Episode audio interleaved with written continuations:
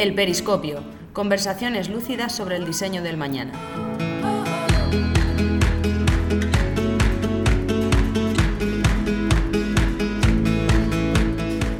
Hoy en el Periscopio tenemos con nosotros a Edu y Ray, los dos amigos que fundaron hace 5 años Barner Brand, la marca que ofrece productos que mejoran la vida de los nómadas digitales. Hace un tiempo nos retaron con el diseño de una mochila para cada día, que este año ha sido reconocida con un Red Dot en la categoría de diseño de producto. En el podcast de hoy te explicamos todos los secretos del proceso, un live case study donde descubrirás cómo juntos ganamos un Red Dot.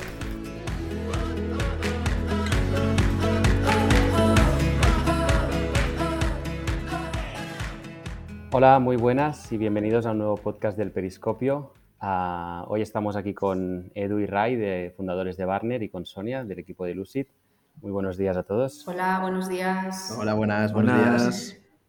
Bueno, eh, hoy es un día un poco especial porque es el tercer, tercer podcast que hacemos y, y, vamos a hablar de producto, que es algo que ya teníamos ganas de hacer.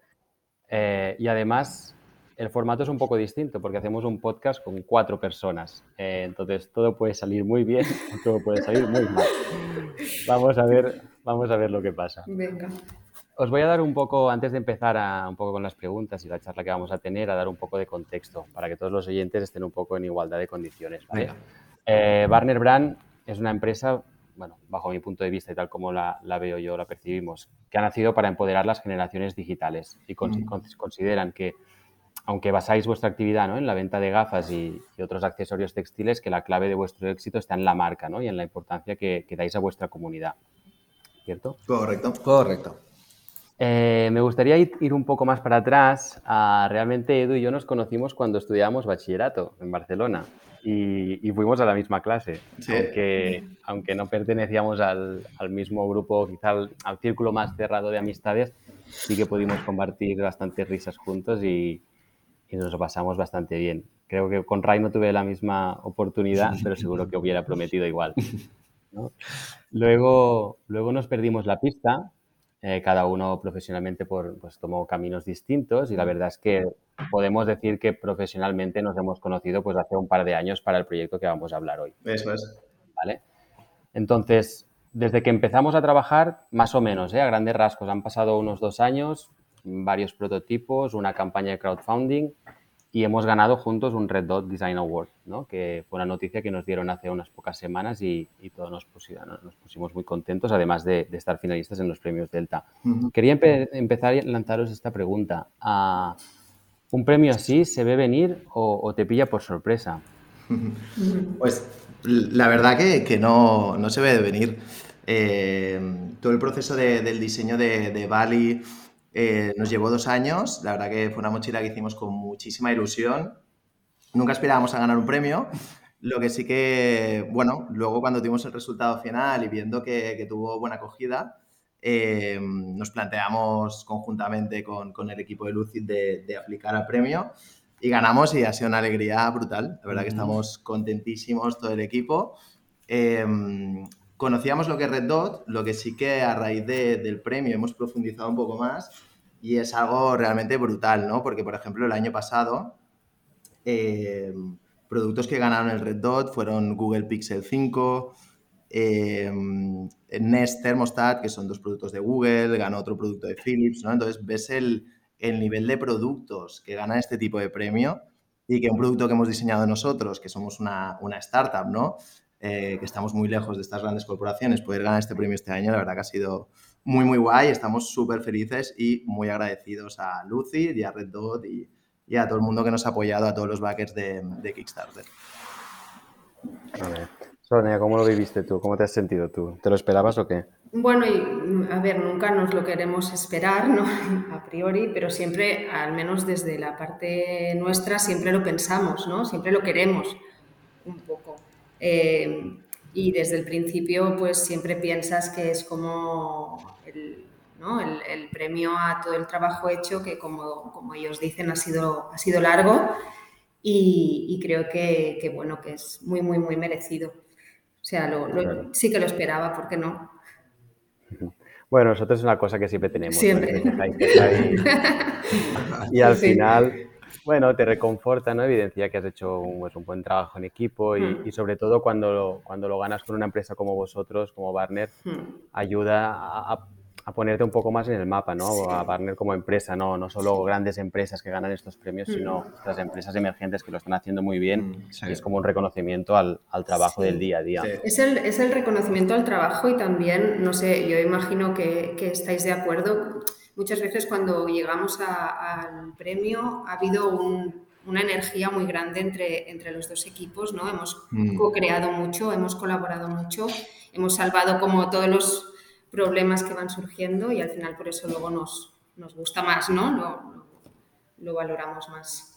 Sí, aparte, Paul, tú, tú decías que es, es, relativamente complejo ganar un premio eh, con un producto textil, ¿no? Viendo los ganadores de otros años, Hemos visto que mucho es mucho producto enfocado a tecnología y a poco textil, así que, muy guay esa parte. Sí, sí, un gran mérito.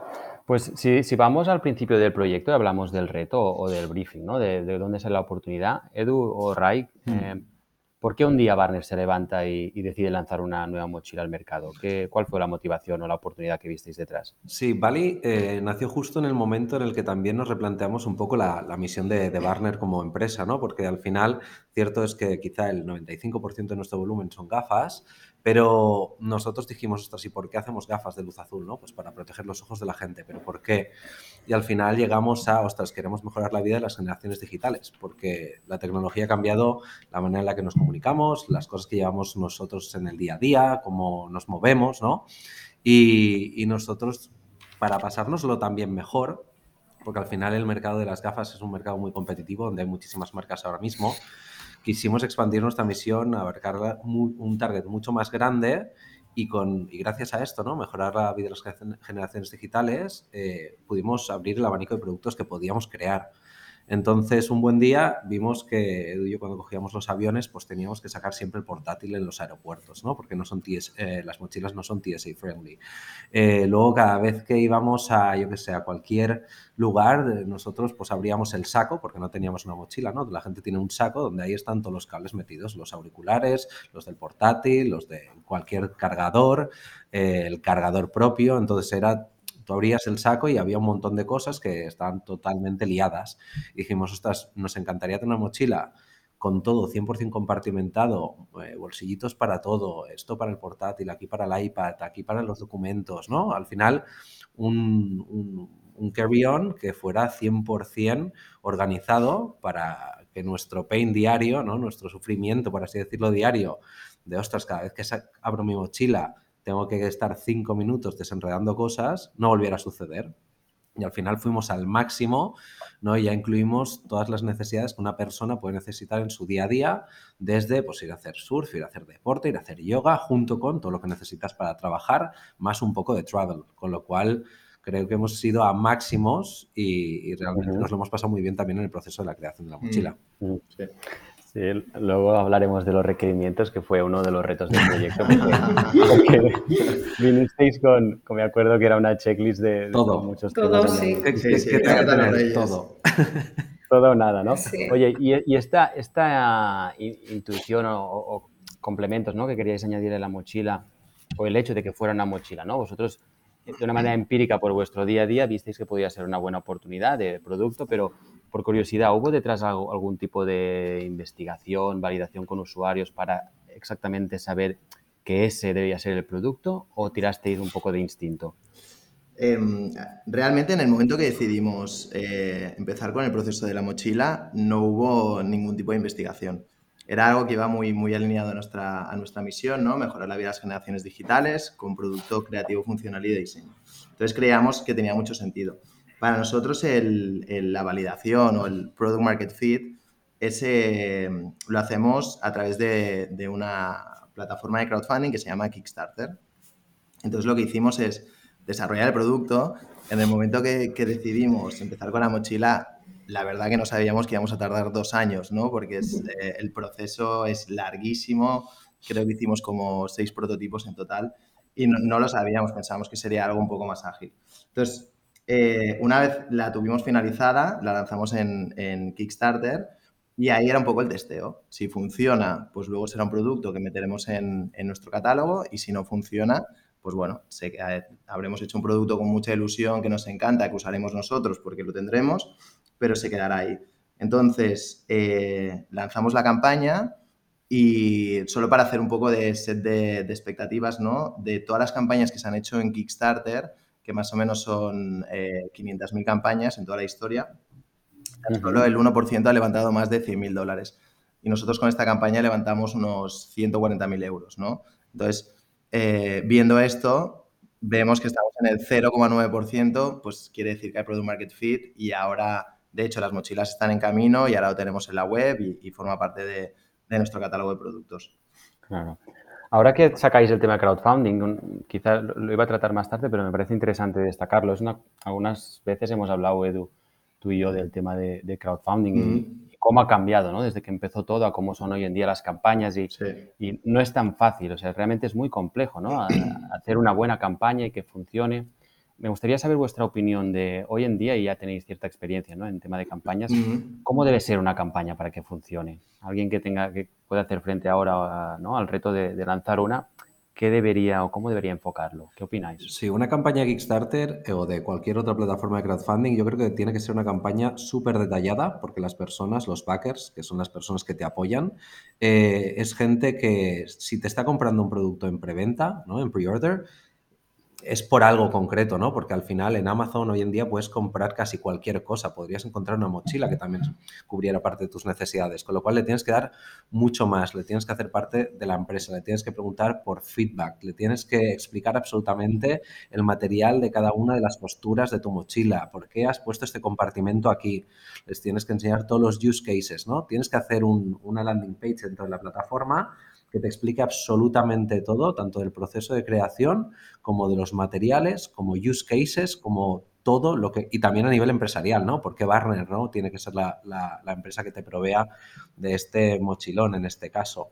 Entonces, para mí Kickstarter y para nosotros al final es un lugar de testeo que se está poniendo cada vez más complicado porque al final la gente se piensa que Kickstarter es un lugar donde tú subes tu producto y automáticamente viraliza y no es así, es muy muy complicado que viralice. Y, y perdón, ¿eh? estaba sonando el teléfono. Eh, entonces, al final, una de las magias de, Kickstarter también es el performance, ¿no? Con, anuncios. Y desde abril del, del, 2021, cuando Apple sacó el iOS 14.5 con todo el tema de la privacidad, el performance ha bajado y eso en Kickstarter se ha resentido muchísimo y cualquier otra campaña de Kickstarter ¿no? y de crowdfunding. Entonces cada vez es más complicado, pero si hay que poner una serie de reglas es eh, máximo detalle y explicación tanto en el proceso de creación como en el use case, como por qué esa persona necesita tu producto, como misión, visión y valores de la empresa. Mm, muy bien. Entonces me quedo, o sea, una campaña tiene que ser inclusiva desde el punto de vista ¿no? de la audiencia o la comunidad, hacerlo partícipe una comunicación bidireccional, ¿no? Correcto, siempre. Pero, vale, entonces esto lo veo asequible. Eh, requiere esfuerzo, pero se podría lograr. Pero luego hay la parte del budget. ¿Qué pasa con el budget? Porque muchas empresas precisamente quieren validar ¿no? el Product Market Fit, pero a lo mejor no tienen 200.000 euros para cremar en, quemar en, ¿no? en publicidad. ¿Se puede hoy en día lanzar una campaña que valide tu producto sin necesidad de, esas cantidades ingestas de, recursos? Sí, a ver, eh, lo bueno de, esto, del marketing de performance, es que tú enseguida, cuando haces campañas, enseguida ves si funcionan o no. Entonces, sí que mm, campañas exitosas que se ven, que han levantado millones, sí que a todo lo pasado ves cuántos han gastado en, en marketing de performance y sí que son sumas elevadas pero ya desde un principio, desde los primeros mil euros que, te gastas, 1.500, más o menos, tú ya puedes tener una percepción de si eso puede funcionar y si vas a poder escalar o no. Entonces, si en ese momento ves que los retornos no son buenos, pues no, no escalas y coges la otra vía, que sería tirar de comunidades, eh, puedes ir a, grupos en LinkedIn, grupos en Facebook, foros, eh, las tres Fs, ¿no? Eh, Family, Funds and Friends tirar de, círculos más cercanos, ¿no?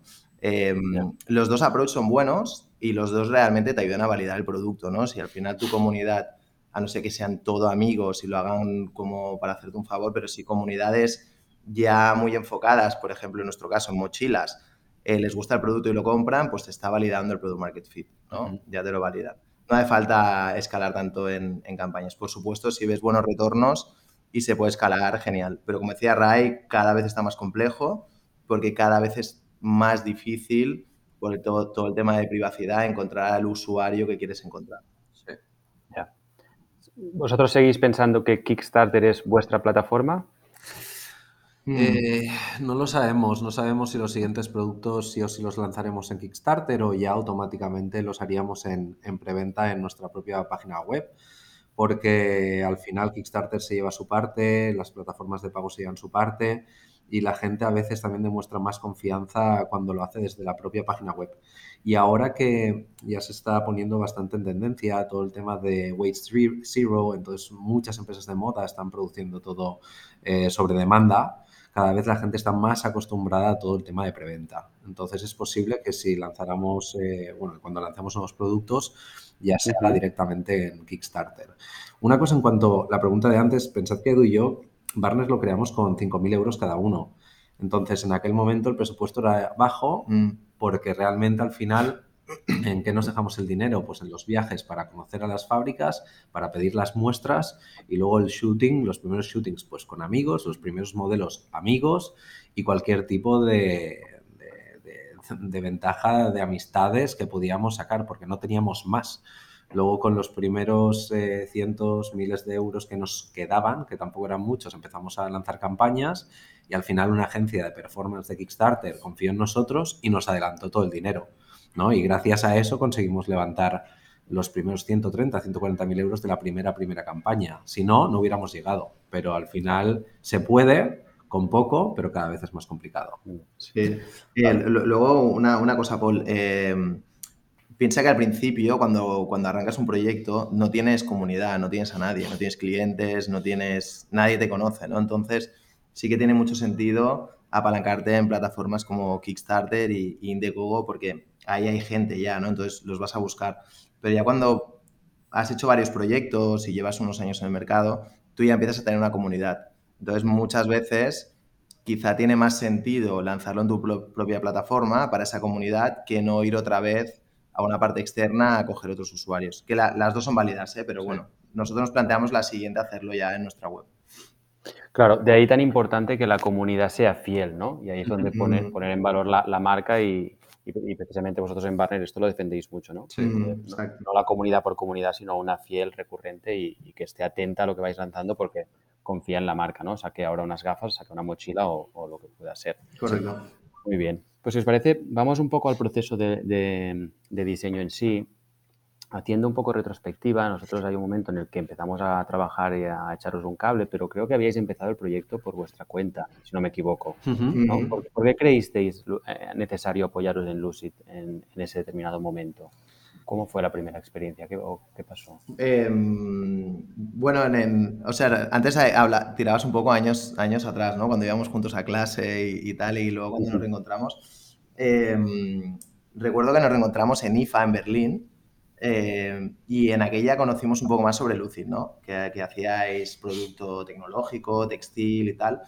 Y nunca nos habíamos planteado hacerlo con, con una agencia. Entonces, nosotros empezamos a trabajar con, con, una chica freelance, que la verdad que hizo muy buen trabajo.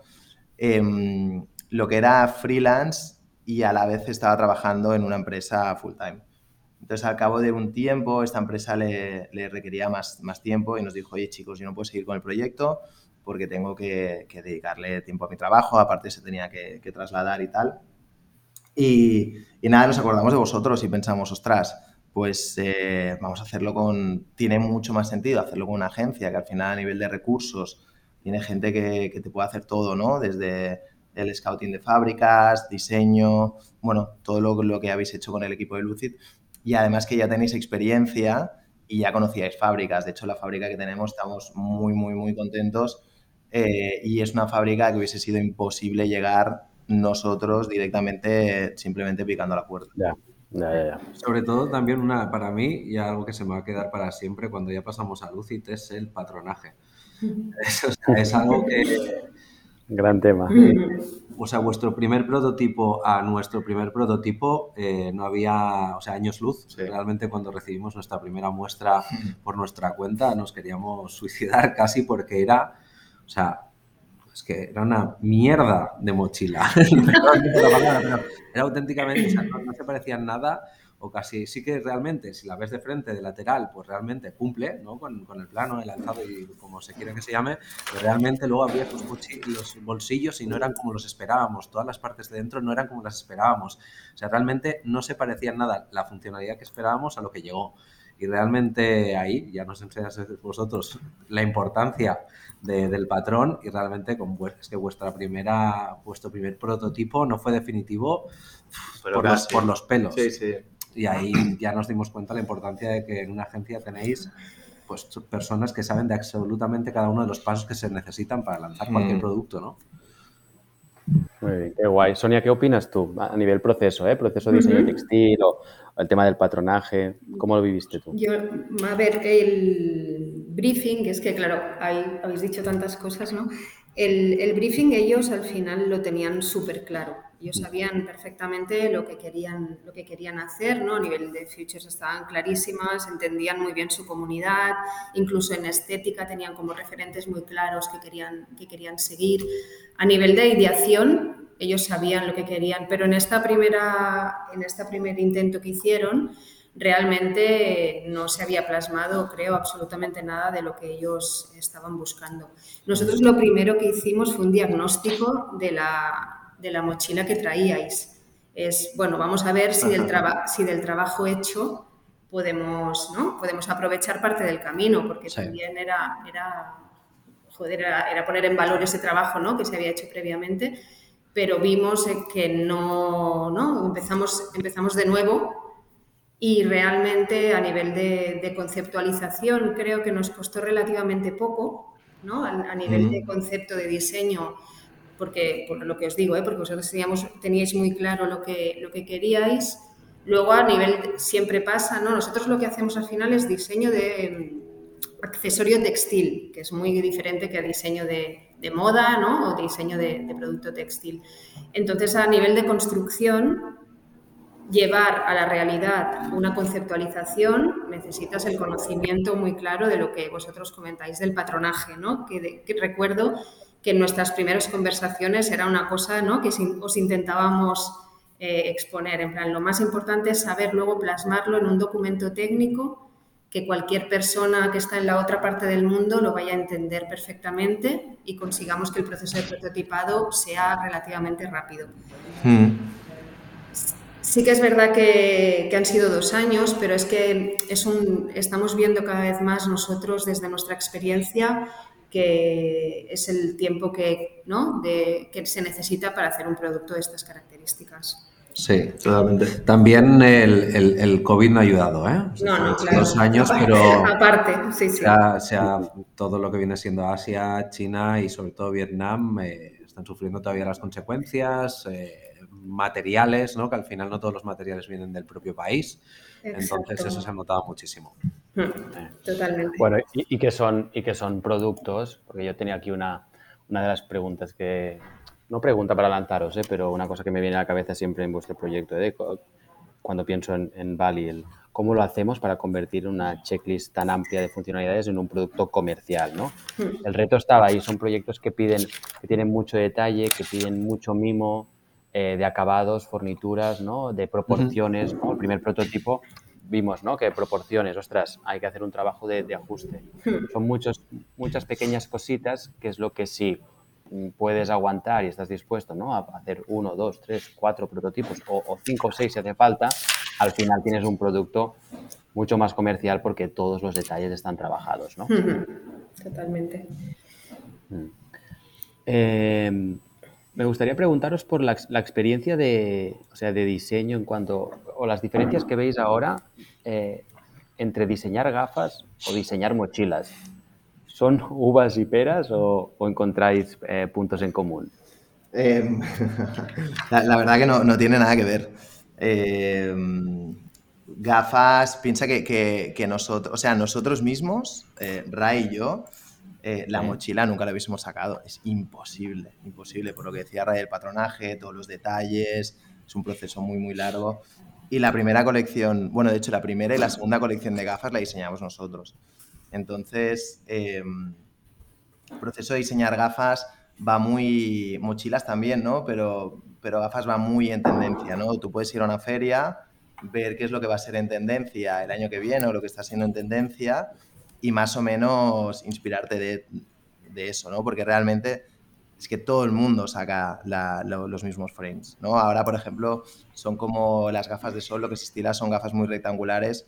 Muchas marcas están sacando eso. No es que alguien innove y, y es solo suyo y luego eh, las otras marcas hacen otras cosas. Entonces, como toda, toda la industria va muy en línea, es relativamente sencillo. Entonces, nosotros lo que hicimos con, con el tema de las gafas es coger diferentes partes de diferentes gafas que más o menos nos gustaban, hacer dos o tres retoques ¿no? para adaptarlo a nuestro estilo. Pedimos un, un prototipado en 3D, nos llegó. Mm, ah, no recuerdo si la primera nos gustó o no, pero bueno, si no nos gustó la primera, eh, llegaría a un segundo y luego ya con eso se hace un molde eh, para las, nuestra colección croma, que es un material que se llama TR90 y, y ya está. Para las colecciones de acetato eh, no hay que hacer molde, así que es todavía más sencillo a nivel de mínimos. Se, trabaja con placas, entonces se hace el diseño y luego ese diseño se, una máquina lo, lo bisela o lo corta en la placa y lo tienes. Por lo tanto, realmente nada que ver y una mochila nunca hubiésemos llegado donde hemos llegado sin, sin, vosotros, seguro. Yo creo, Paul, sí, yo creo que el proceso de desarrollo es muy diferente. ¿No? El de gafas y mochila.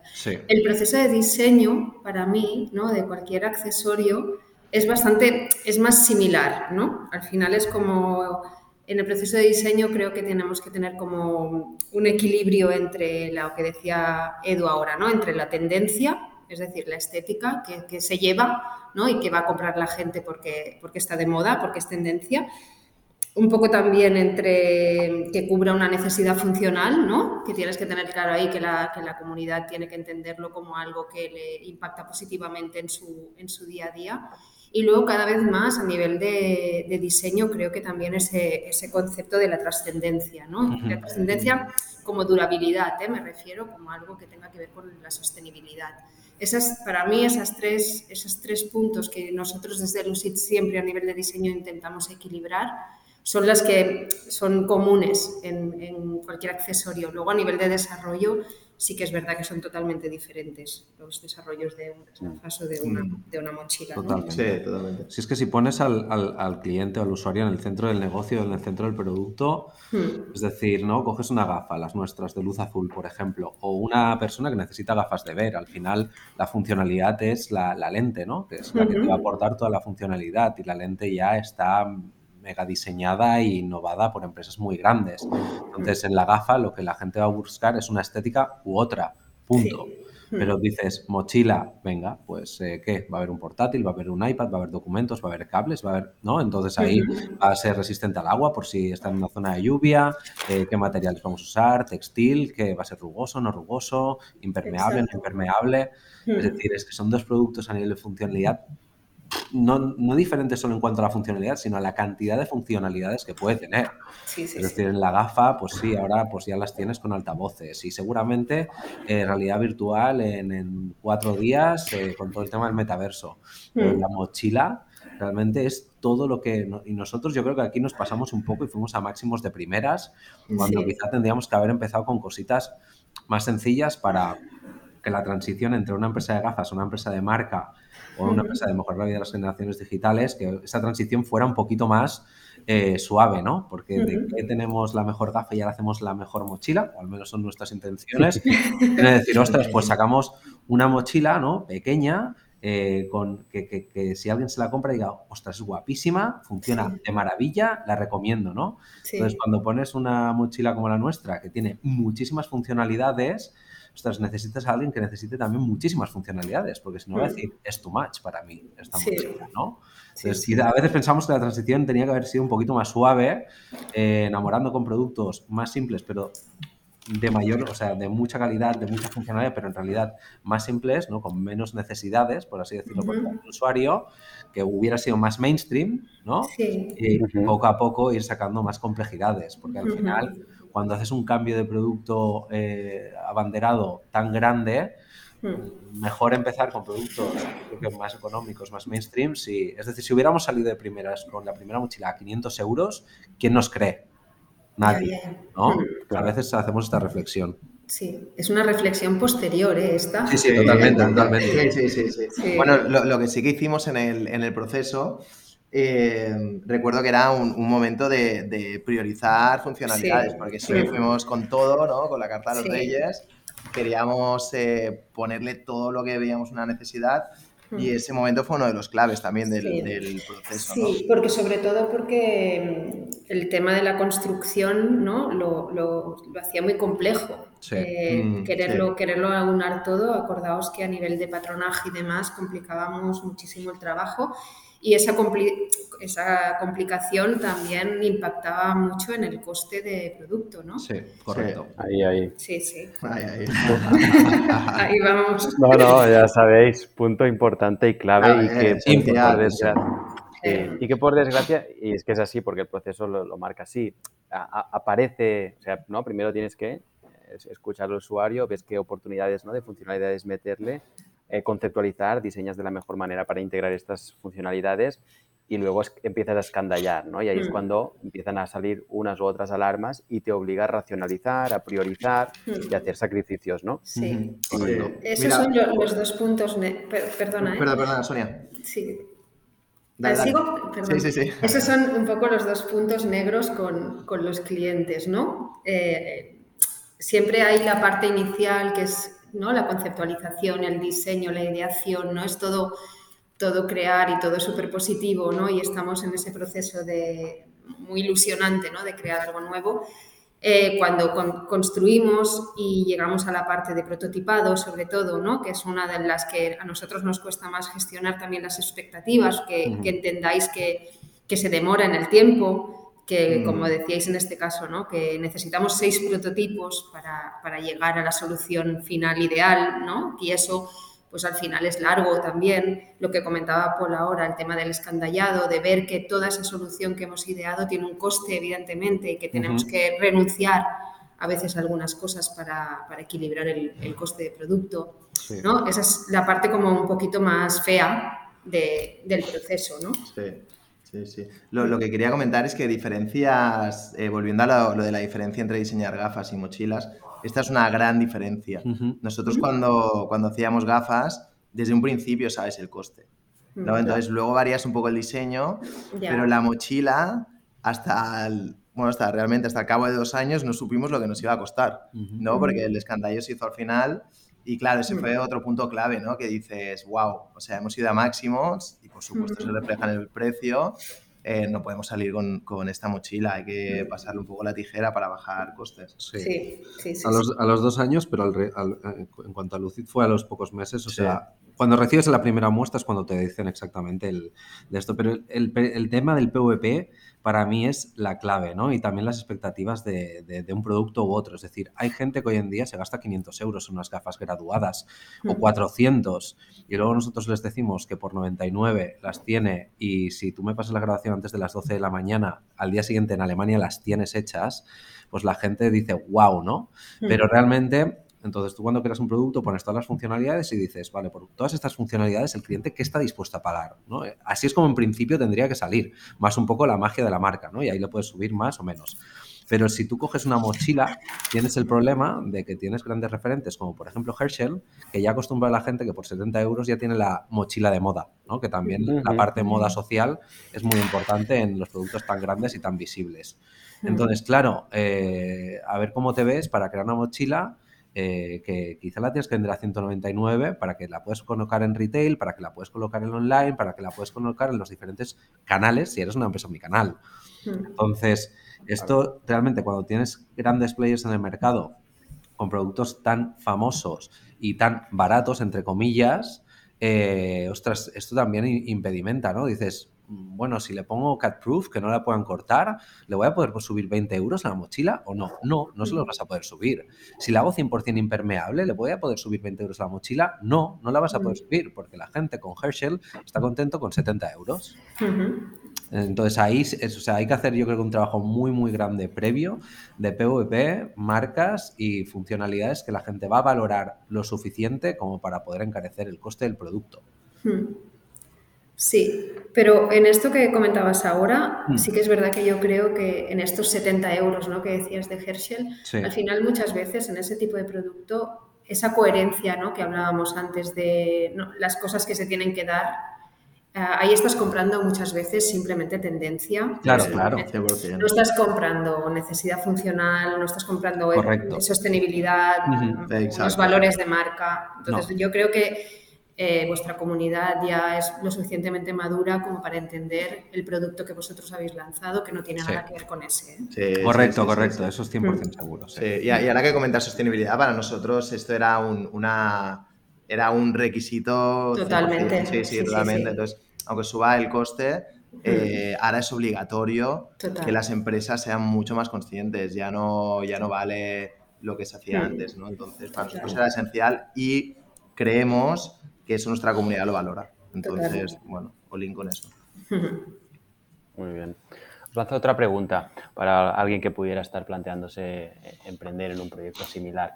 Bajo vuestro punto de vista, eh, Barney o Lucid, ¿cuál fue el, el hito o punto crítico donde el proyecto podría haberse torcido?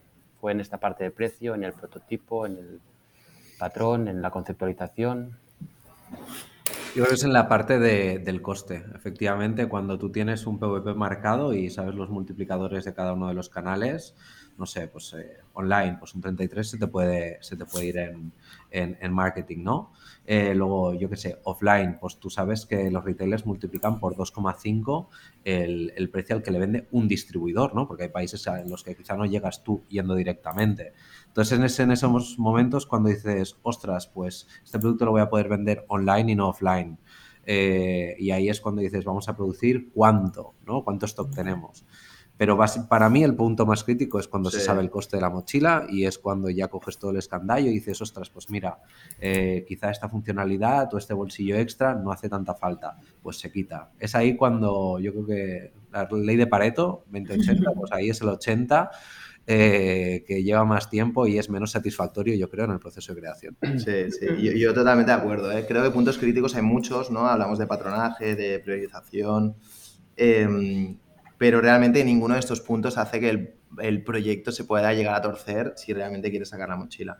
Creo que el único donde se puede torcer es cuando, cuando ves el, coste. Ahí sí que dices, guau, es que estamos muy lejos del, del target cost que queríamos y sí que se puede llegar a torcer sobre todo cuando nuestra mochila, el coste yo creo que viene un poco por el estructural, por, por, la, por el diseño estructural de la mochila, que hemos querido que sean dos espacios totalmente diferentes. Es decir, a nivel estructura yo creo que es lo que complica y sube bastante el coste de, de la mochila. Con lo cual, sí, querer reducir el 50% del coste de nuestra mochila hubiera significado hacer otra mochila. otra mochila. No, se, no, no, no, podía así No se podía hacer. No, no se puede. ¿no? Entonces era empezar otro proyecto diferente. Y ahí fue cuando dijimos, no, no, vamos a muerte con esta y al final pues ha ido muy bien, ¿no? Pero realmente es en ese momento en el que dices, no, no, es que no puedo recortar más porque no quiero quitarle más cosas al cliente. O otra mochila o a muerte con esta. Y a muerte y mira, pues ha ido bastante bien. Sí. Muy bien. Eh, hablamos una mini sección de, destacados. respuestas rapiditas, ¿eh? así un poco feeling que, tengáis. Os, os disparo. Em, Sonia, tú también, si quieres Gracias. A ver, eh, algo irrenunciable del diseño actual. Yo para mí la, parte de los cubos. Ya sea la uses con cubos o sin cubos, eh, yo la utilizo muchas veces sin cubos realmente. Eh, me encanta. Para viajar es brutal porque tienes tu ropa ahí puesta, tienes tus, si quieres, otras bambas. Esa parte para mí es irrenunciable. Muy bien. Sonia, ya, ¿Te encaja? Sí, ¿eh? totalmente. sí, sí, sí, sí, 100%. Sí. A mí lo que me gusta de los cubos es que te, te alza un poco, es decir, para mí es la mochila perfecta para viajar cada vez que vas al aeropuerto. Ya la pones encima del trolley, eh, la cremallerita arriba que la tienes así media abierta, entonces todo lo tienes allí y el cubo te levanta todo lo que tienes ahí arriba. Entonces el TSA friendly, que no te vas a sacar el portátil en el, en el avión eh, y que lo tengas todo ahí arriba a mano, o sea, me parece top para viajar la mochila, de verdad. cada vez que estoy en el aeropuerto estoy encantado. Sí. Siempre lo decimos. Siempre, siempre, siempre. ¿Algo que cambiaríais? Mm. Mm. Poca, poca cosa. Yo, mira, siendo sincero, quizá el, el key, key, holder, que es el, lo que aguanta, mm, tenemos un extensible para poner llaves, hmm. lo cambiaría porque realmente no lo estoy utilizando. Eh, me gusta, ¿eh? Me gusta la funcionalidad, pero no lo uso. Pues para mí, para a mí a nivel personal, a lo mejor lo cambiaría. Hmm. ¿Ray? No, no, es que no cambiaría Quizá arriba em, las asas tienen el imán, que es, la, es perfecto para cuando quieres tener la mochila medio abierta, medio cerrada, pero cuando la coges eh, se, abre el imán, ¿sabes? Porque realmente tensiona diferente cada una de las dos asas y se abre y luego, o sea, es una tontería, pero es que es la única que puedo llegar a decir, es que la mochila me parece perfecta. Hmm. No, detallitos. Sí, pero un detalle muy concreto además, o sea, sí, sí. Yo no cambiaría nada tampoco. No. No, y además mm, simplemente estaba pensando en si pudiera cambiar algo, añadiría colores, ¿no? O hubiera hecho una gama de color más, más amplia, o... pero bueno, eso siempre se puede trabajar a posteriori, así que... Sí. Se quedó pendiente el, gris clarito ese que queríamos. y, un amarillo también. un amarillo, había ahí colores en paleta que eran muy bonitos, pero claro, había que acotar la gama, tampoco podíamos hacer tantos, pero... Bueno, es que esta parte de color antrim es el gran vicio de los proyectos. no, no, acabarías nunca de hacer colores y acabados y versiones y Sí, pero ahí como emprendedor tienes que tener muy en cuenta los MOQs, los mínimos por mm, color, porque tienes que ser realista. Es lo que iba a decir. Lástima de los mínimos. Lástima de los mínimos. Tendríamos una, una, paleta enorme. Exacto. Bueno, y mínimos cuando quieres trabajar con fábricas top como la vuestra. Sí, sí, sí, Hay fábricas y fábricas y cada una marca sus mínimos. Pues, la vuestra sabéis que es una fábrica muy particular y bueno, pues exige lo que exige, ¿no? Precisamente para garantizar esa calidad y demás. Pero bueno, el tema de los colores es algo que luego es lo que te puede dar continuidad, pues campañas dedicadas o más adelante de ir sacando, bueno, es algo que no tienes que decirlo una vez y ya está, sino que cada campaña, siguiendo las tendencias precisamente como decíamos, mm. te da ese margen de, de, ir adaptando un poco la mochila a cada momento. De hecho, eso son las famosas cápsulas ¿no? de, que han aparecido en los últimos años. Al final es darle una nueva paleta de colores ¿no? a, a una colección que existe. Así que podemos hacer una cápsula de verano cuando queráis. Está en vuestras manos. A ver, eh, dos adjetivos que, que, describan el producto. Versatilidad y comodidad. Y voy a poner otro, belleza. Sí. porque cuando empezamos a hacer las investigaciones, que hace, hace un rato lo hemos comentado, eh, nos dimos cuenta que sí que estaban en auge todo el tema de las backpacks, sobre todo también de travel, pero cuando querías buscar una, una, una city backpack, una backpack más de ciudad, más para llevar tu portátil, iPad y estas cosas, todas las mochilas técnicas no habían priorizado todo el tema de la estética eran como, pues no sé, casi todas eran negras, con toques eh, plateados en las cremalleras y tal, pero no había ninguna que estéticamente a nosotros personalmente nos encajara, ¿no? Y nos recuerda un poco cuando creamos las gafas de luz azul, en aquel momento las únicas gafas de luz azul estaban enfocadas a gamers y a developers y eran gafas negras ortopédicas, es decir, donde premiaban solo la funcionalidad y con las lentes amarillas y nosotros empezamos a buscar gafas mucho más cools con lentes casi transparentes. Pues aquí fue un poco el, mismo ejercicio. Vimos lo que había en el mercado, todas las que eran técnicas eh, así más organizativas eran o negras y tampoco nos gustaba la estética y fue cuando quisimos darle también el toque de, diseño. Hmm. También, si me permitís, yo, yo añadiría los adjetivos, eh, es una, es sólida, ¿sabes? Eh, tiene como una, a nivel estructura, la mochila la ves y tiene como una cierta solidez, ¿no? La dejas en cualquier sitio y aquí está, es como, ¿no? Tiene un cuerpo que se, que se ve. Si lo ves en comparativa a otras, incluso te diría de, de más coste, que tienen como una estructura más débil, ¿no? Que parece que se van a arrugar en cualquier momento. Sí, y esta tiene como mucha solidez. Sí, mm. es, verdad, ¿eh? Sonia, esto que dices, porque hay muchas mochilas que pueden, desde un punto de vista funcional, estar muy bien, pero si no están llenas, no están chulas. Exacto, exacto, es verdad. Y la, y la, vuestra logramos que no puede estar vacía, pero a la vez muy consistente. Esto en, pro de nuestro equipo de, es, un, es un gran mérito de construcción. O sea, al final eso es 100% patrón, que está bien hecho y que realmente aguanta la estructura ¿no? Y, y no pierde nunca esa forma tan, tan buena que tiene. ¿eh? Sí. Muy bien. Si habláramos un poquito de, cotilleos o de cosas así más del día a día, ¿no? Siempre me gusta preguntar cosas un poco raras. No, pero esto es fácil. Em, anécdotas y cosas que nos hayan pasado durante el proceso, que recordéis o con cariño o como un momento divertido, que, os viene a la cabeza. Eh, momento divertido. Em, o sea, fue divertido porque era reír por no llorar. Fue cuando, cuando vimos la, primera muestra.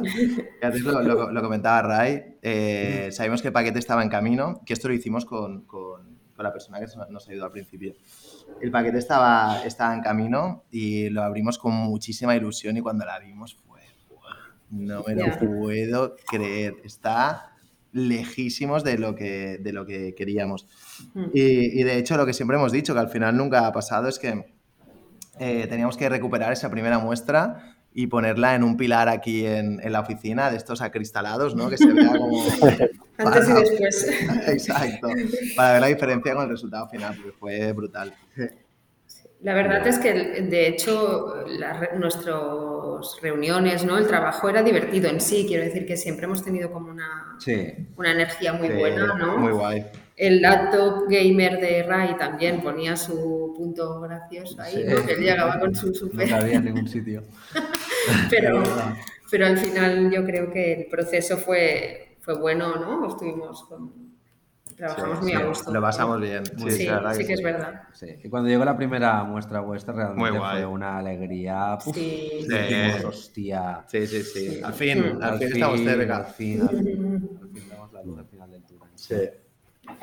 ¿Y por qué le llamasteis Bali? Pues eh, lo que hicimos fue, como muchas de las cosas que hacemos, nos gusta co-crear cosas con el equipo o con la comunidad, en este caso lo hicimos internamente. Y hicimos como una sesión de brainstorming en Typeform, ¿no? Al final mucha gente puso nombres con las explicaciones. Y Valley eh, viene de Silicon Valley, porque es donde se encuentra gran parte de nuestro target audience, ¿no? El, mundo tech, eh, las, las eh, Big Tech Corporations y todo esto. Y nada, y nos gustó cómo quedaba, ¿no? Hacerle el guiño a Estados Unidos y a Silicon Valley y, fue el, nombre ganador. Habían otras opciones, creo que la segunda fue Bonobo. sí. Sí. Sí, que es un mono que le gusta tenerlo todo como muy recogido. Ah, ¿sí? sí, sí, sí, la verdad que yo personalmente no lo sabía. Y, quedó la segunda opción. Y luego hicimos un poco de investigación y vimos que ya existía, creo que no era una mochila, pero era otro producto y al final escogimos Bali. Sí, hmm. sí. Además, como las gafas también tienen eh, nombres de, varios schools, ¿no? Eh, de Kreuzberg, Shoreditch, Williamsburg, de diferentes ciudades, pues también un tema de ubicación, ¿no? De Valley, de Silicon Valley, que fuera también eh, el lugar donde nuestra mochila es perfecta. Es decir, ahí todo el mundo la tendría que llevar. Exacto, exacto. Ah, está, muy bien. Yo creo que el nombre final que escogisteis está, está, está, guay. prefiero, Bali que Bonobo. Sí, sí, Sí, sí, sí. Muy contentos. bueno, entonces vamos avanzando. Hemos diseñado, hemos eh, hecho el patrón prototipado varias veces, ¿no? Hmm. Y, nos acercamos a la, fabricación, ¿no? Porque cuando, crees que ya estás dando la luz, ¡pam! Vienen, ves que, aún te queda una cuesta importante por, sortear, ¿no? que es toda la gestión de la fabricación y la supply chain y demás. Me gustaría saber también vuestra opinión, ahora que ya habéis vivido todo el proceso, el nivel de relevancia que tiene el proveedor, el equipo de supply chain para el éxito comercial del producto. Hmm. La, la, verdad que la fabricación no ha sido tan compleja en cuanto al final las cosas que puedes controlar, ¿no? Tú lanzas la, la producción y, y la fábrica actúa. Sí que ha sido problemático el tema del sourcing de materiales, ¿vale? Por, por todo el tema de, del COVID que ha hecho que la fabricación se retrase. Eh, pero principalmente, ¿no? Realmente que esté en nuestra mano, más allá de lanzar la PO y esperar a que se fabrique, no ha habido tanta complejidad. No, la verdad que no. Y, luego algo importante también es, aparte de que la fábrica sea buena, que tenga maquinaria y que, que sepan trabajar, eh, algo que es clave es la comunicación. Desespera muchísimo cuando trabajas con una fábrica y las comunicaciones son lentas. Y la verdad que con este proveedor muy guay, hemos hecho llamadas, nos conocemos, no personalmente porque no hemos podido viajar por todo el tema de COVID, pero nos conocemos por, por, por videoconferencia y súper bien. O sea, es parte del equipo. Así que por esa parte muy guay. Sonia, ¿querías añadir alguna cosita? Bueno, el, tema de las fábricas siempre, siempre es complicado desde el punto de vista que es un mercado donde el que más fabrica es el que más poder tiene, ¿no? Siempre tenemos esas fábricas que son que, que, controlan bien todos los procesos, que los aprovisionamientos tanto de materiales como de fornituras los controlan ellos, ¿no? Y que al final te pueden solucionar muchas cosas. Ahí sí que hay que estar muy introducido para que no te dejen al final de, la cola porque no hagas cientos de miles de, unidades, que es a lo que están acostumbrados muchas veces porque fábricas con las que nosotros trabajamos trabajan con las marcas más importantes del mundo, ¿no? Que están fabricando, pues eso, ¿no? Cientos de miles de unidades por color de cada. Entonces, eh, conseguir que esas fábricas nos tengan en cuenta, ¿no? Pongan a nuestros clientes al, inicio de la, de la cola, esa es la parte más complicada y es la parte que no se ve, ¿no? Es, la parte que la, parte relacional de, la agencia con la fábrica y que todo funcione bien y que, que os tengan en cuenta, sobre todo, ¿no? Eh, es una parte complicada. Es clave, sí, sí, sí. Ahora te estaba escuchando, Sonia, es verdad, ¿eh? poniéndonos en la piel de Lucid, que, que, sí que es una parte que nos desgasta bastante porque, porque al principio y es inevitable, es así. Nuestro cliente no, no sabe cuántas va a fabricar, ¿no? Y esto de, hay un MOQ preferente por parte de fábrica, pero no sabemos si el proyecto van a ser 5.000, 100.000 o ¿no? 500.000. Y entonces, sabéis que las fábricas trabajan en base a eso. Es decir, dime cuántas vas a hacer y te voy a decir en qué, en qué orden de la lista vas a estar, ¿no? Y esto sí que es como un trabajo de, de, chinos, nunca mejor dicho, nunca, nunca mejor dicho, perdón, de estar ahí detrás intentando que el proyecto, aunque se alargue, porque estamos afinando el proyecto y el producto, que, no, que no perdamos relevancia para el proveedor. Es verdad.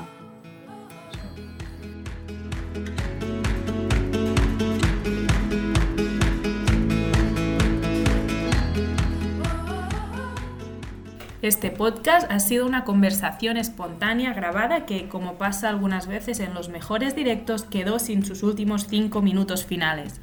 Para mantener la autenticidad que queremos que defina este espacio, hemos decidido publicarlo así, sin final. No nos gustaría grabar de nuevo y perder la espontaneidad de Edu, Ray, Sonia y Paul compartiendo sus experiencias.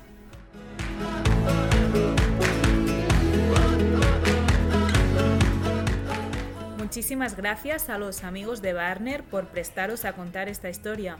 Ha sido para nosotros un placer teneros de invitados.